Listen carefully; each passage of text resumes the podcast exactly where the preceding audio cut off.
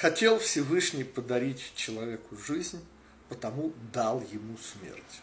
Фраза весьма парадоксальна.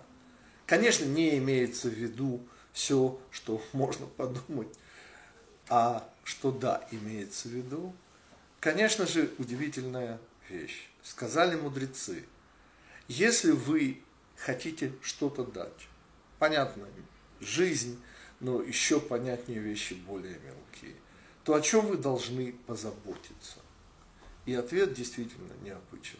О возможности отказаться. Ведь если вы даете, а человек не может отказаться, то, простите, вы навязываете, а вовсе не даете.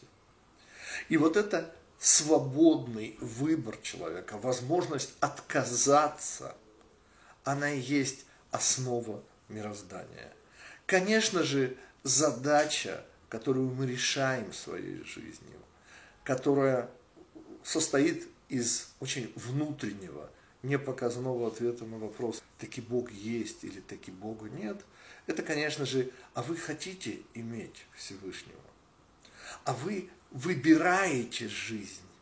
Или вы предпочитаете отказаться и сказать, что Бог с ним, вот с тем каким-то быть может, существующим, будущим, вечностью, не дай Бог.